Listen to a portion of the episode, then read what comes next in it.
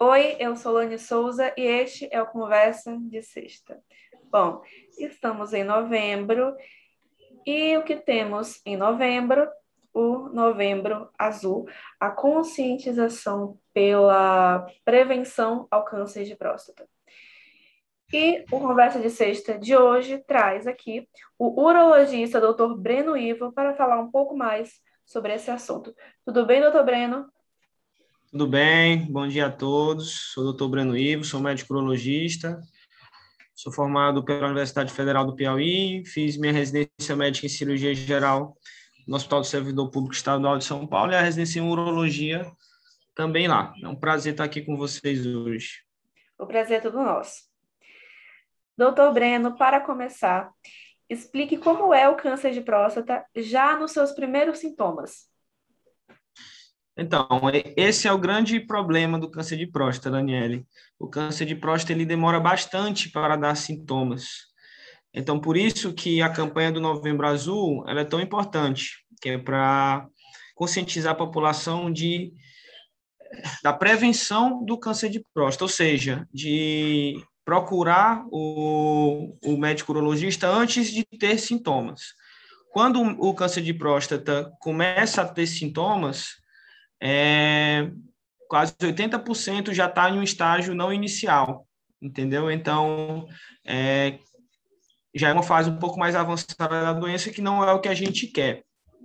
Mas quando dá sintomas, os principais sintomas são dificuldade urinária, pode dar sangramento urinário. Como o câncer de próstata, ele, ele em fases um pouco mais avançadas, ele, ele acomete bastante a, a região, o arcabouço ósseo, ele pode dar bastante dor óssea também, principalmente em coluna lombar, em coluna sacral, em região de pelve e, e sintomas urinários, né? Como foi falado. Muito bem. O exame de toque em si, ele é único, ela é, é o único meio pelo qual se dá o diagnóstico, ou também pode ser feito, por exemplo, através do exame de sangue? Não. Hoje em dia, é, a gente baseia o nosso rastreio do câncer de próstata com base em dois exames, né? Um é o PSA e outro é o toque retal. O PSA é um antígeno, é um antígeno que é, que é produzido somente pela próstata no nosso, organi no nosso organismo, então por isso é chamado antígeno prostático específico. Então, em doenças que afetam a próstata, ele vai alterar não obrigatoriamente só no câncer de próstata, mas o câncer de próstata é uma das doenças em que ele vai se alterar. E o outro exame que a gente se baseia para o diagnóstico é o toque retal.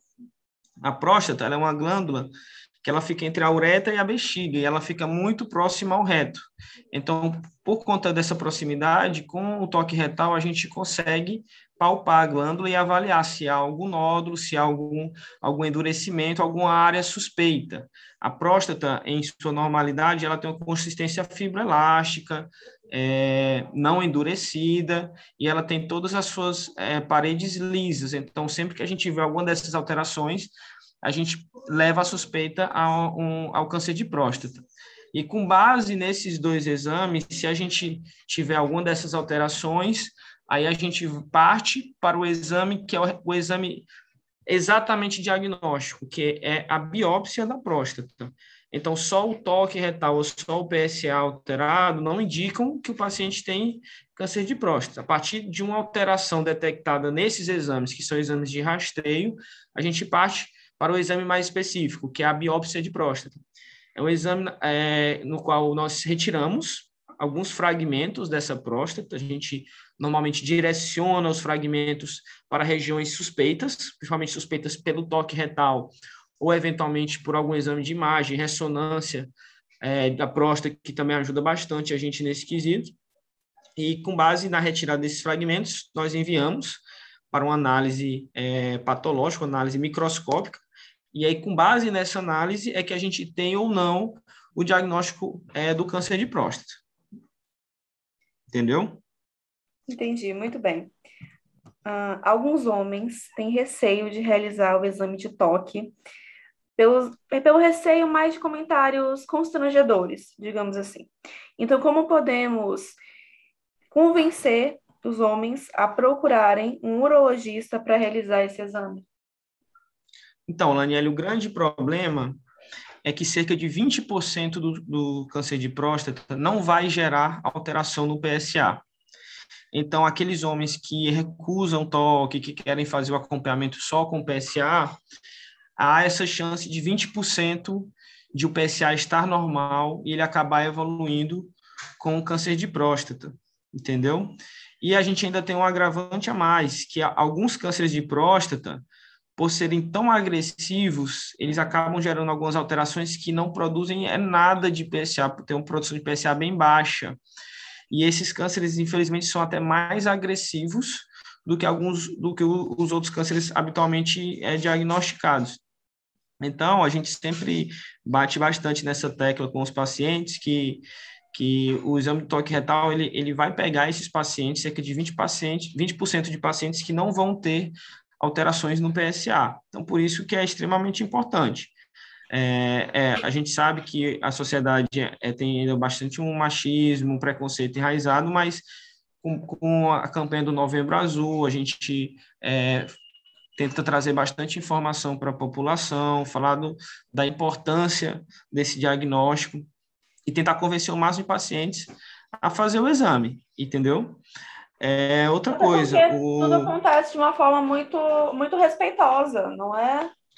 Não, assim, a privacidade é, é total, né, é, o sigilo médico, é, a ética, ela sempre tem que estar pautada né, em todos os procedimentos médicos, em todas as consultas médicas.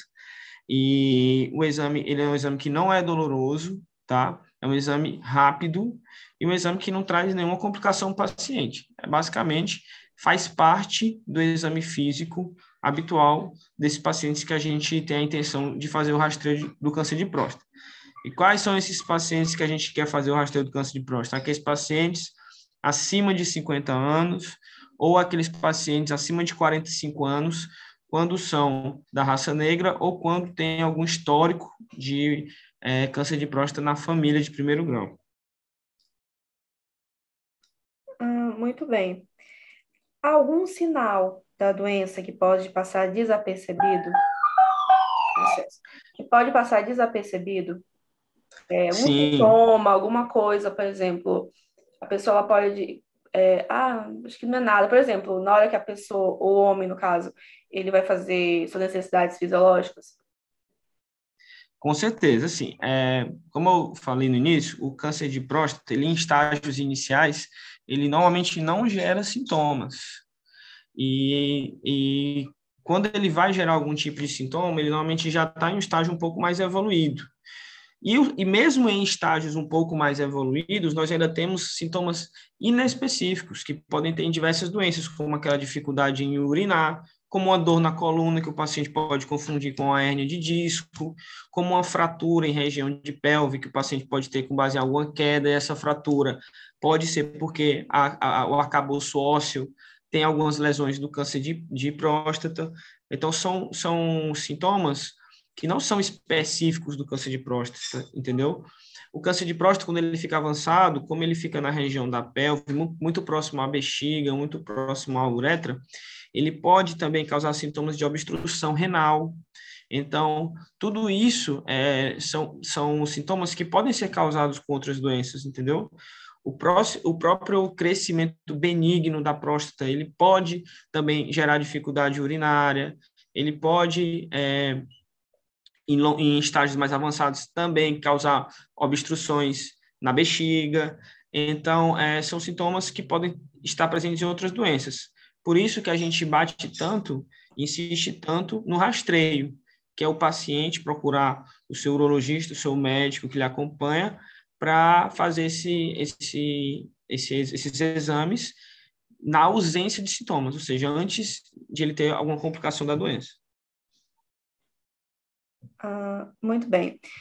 Durante as pesquisas feitas para essa entrevista aqui, encontrei uma informação que consta dizendo que, abre aspas, se um homem realizar um teste de gravidez de farmácia e o exame der positivo, mesmo tendo sido um homem que realizou esse teste, pode ser sinal de câncer de próstata ou câncer de testículos. Essa informação procede? Olha, é muito mais comum no câncer de testículo, tá? Isso não é, não é muito comum no câncer de próstata. Por quê? O câncer de testículo, ele é um câncer que ele é, é de células germinativas, então ele é um câncer de, de, das células que a gente tem lá do início.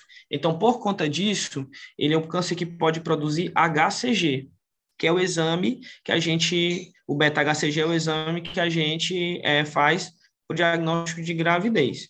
O câncer de próstata, ele não é muito comum isso acontecer. Então, se você tem um beta-HCG positivo em homem, a gente suspeita muito mais do câncer de testículo. E mesmo assim, não é comum não é comum, não, não, não é presente em todos os cânceres de testículo também. Existem subtipos específicos que podem levar à elevação do beta-HCG. Por conta disso, é, não se faz, não se solicita beta-HCG de rotina em suspeita de câncer de próstata, nem em rastreio de câncer de próstata. O beta-HCG no cenário masculino, ele tem sua indicação no caso de suspeita de câncer de testículo. Muito bem. Para finalizar, a nossa entrevista, o senhor gostaria de acrescentar mais alguma coisa? Gostaria, sim. É, o que a gente sabe hoje em dia, de acordo com dados é, do Ministério da Saúde, do INCA, a gente, a cada ano, a gente está apresentando mais de 60 mil casos novos de câncer de próstata. E em 2020, o câncer de próstata, ele matou mais de 30 mil homens no Brasil. Então, assim, é, Além disso, ele é o câncer mais comum da população masculina e ele só vai perder para o câncer de pulmão em mortalidade. Então, ele mata, é o segundo que mais mata homens no Brasil, só vai perder para o câncer de pulmão. E a gente sabe que, além disso, a pandemia ela trouxe um prejuízo muito grande no acompanhamento dos pacientes, né? É, tanto a questão do, do preconceito, etc., que já acaba afastando um pouco os homens do acompanhamento com, com os urologistas, a gente ainda teve esse período longo de pandemia, que ainda foi mais um motivo para fazer com que os homens é, não procurassem os médicos. Então, o que, que a gente está vendo agora com a pandemia esfriando um pouco mais o seu processo? A gente, infelizmente, está pegando muitos pacientes com câncer de próstata já não mais em estágio inicial. Então, isso está preocupando bastante tá? toda a população, a, a população de urologistas, porque muitas vezes a gente consegue, a gente acaba diagnosticando os pacientes com cânceres em estágios que não, não, não há mais possibilidade de cura.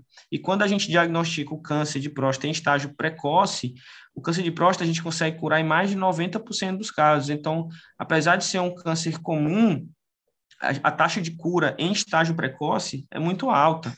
Então, é, com certeza não vale a pena é, se lançar a mão do preconceito, do machismo, em custa da vida, né? Até porque o câncer de próstata, quando ele, quando ele atinge estágios, quando ele atinge estágios avançados, ele, além de, da mortalidade, etc., ele prejudica muito a qualidade de vida dos pacientes. Muitos pacientes, às vezes, precisam usar sonda, às vezes, precisam usar sondas nos rins, às vezes, eles não conseguem mais andar por conta de dor óssea, acometimento de algumas partes ósseas que causam fraturas. Então, assim, é uma doença que em estágio avançado ela é muito debilitante. Então, assim, se você tem uma possibilidade de mais de 90% de cura em, em estágios iniciais, não há por que não procurar e fazer um rastreio, um acompanhamento anual com o seu médico. Muito bem, agradecendo mais uma vez a participação do doutor Breno, do doutor Breno aqui no Conversa de Sexta, desculpa, agora é a descrição, mas agradecendo mais uma vez sua participação aqui no nosso podcast, doutor. Agradecendo também carinho da sua audiência. Uh, me siga aqui no podcast em seguir aqui no Spotify, clica nesse sininho para ativar notificações sempre que tiver podcasts novos. Irão ser avisados para vocês. Doutor, só quer divulgar as suas redes sociais? Sim, sim, com certeza. Podem me seguir no Instagram, tá? É arroba doutor Breno Ivo, Breno com dois N's. É, espero ter é, ajudado vocês trazendo informações. É, esse é um mês muito importante, né? Nesse, nessa conscientização. E esse ano eu tenho essa, essa, esse caráter especial, né? Que a, a pandemia já está um pouco arrefecendo e, e, a gente precisa buscar um pouco esse tempo que foi perdido. Então, se precisarem, estou à disposição, podem procurar nas redes sociais a gente está à disposição para retirada de dúvidas também. Muito bem. Então, também me siga no meu Instagram, Lani A. Souza, e siga o meu projeto, arroba underline Projeto Comunica. Eu vou ficando por aqui. Até hoje à noite com conversa em particular e até semana que vem com mais uma entrevista aqui no Conversa de Sexta. Tchau.